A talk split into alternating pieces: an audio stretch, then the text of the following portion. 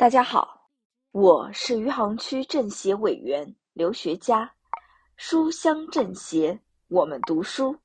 今天我给大家推荐的书是《时间的秩序》。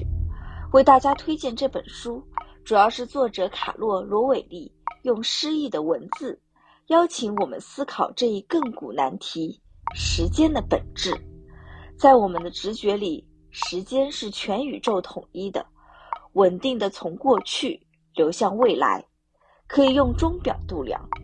可罗韦利向我们揭示出一个奇怪的宇宙，在这里，时间的特质坍塌在最基本的层面上，时间消失了。他告诉我们，我们对时间流逝的感知取决于我们的视角。书里的物理学与哲学结合的实在精妙，笔触又是如此的感性。用点锋而不烂，隐而不显，是近期读到的最好看的书。有些段落反复把玩，不忍释卷，如关于存在和生成的表达。译者词句十分流畅，意义清晰。书分为逻辑严密的三部分。第一部分以现有物理学的定论解构了常人观念里的时间道理，虽不新鲜。但讲法清晰易懂，毫不晦涩。第二部分则是通过物理学推论、沉思，不考虑时间要素的世界本质。作者赞同的是圈论而非弦论。第三部分则就人类何以产生时间这个概念进行断想，大胆推测。立论的基础是大家熟悉的热力学第二定律。总而言之，这是一本对时间。足以解惑并启发对人、存在、生活、信仰等基本问题沉思的书。那么，真正驱使我们的是什么呢？很难说，也许我们无法完全知晓。我们会辨认出自己的动机，给这些动机命名。我们有许多动机，我们相信有些动机其他动物也有。而有些动机只有人类才有，而有些动机只存在于我们认为自己所属的小团体中。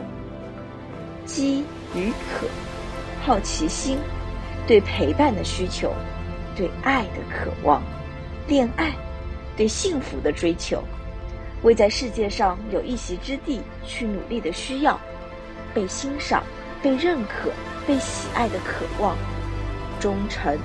荣誉，上帝之爱，对公正与自由的追求，求知欲。这一切来自何处？来自造就我们的方式，来自我们恰巧成为的样子。我们是漫长的化学、生物、文化结构的选择过程的产物，它们在不同层面已经相互作用了很久。以形塑我们之为我们的有趣过程，通过反思自己，通过在静中观察自己，我们能了解的微乎其微。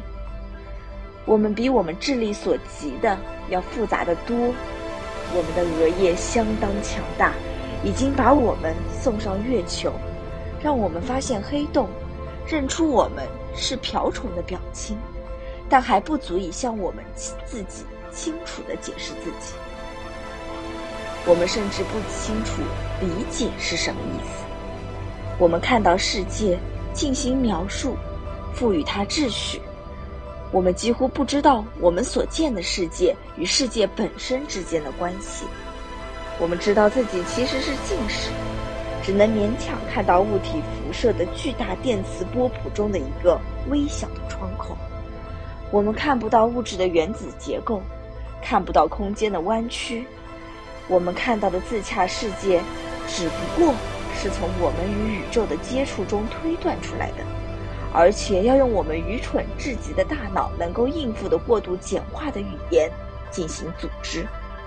我们按照石头、山川、云朵和人来理解世界，而这是我们的世界。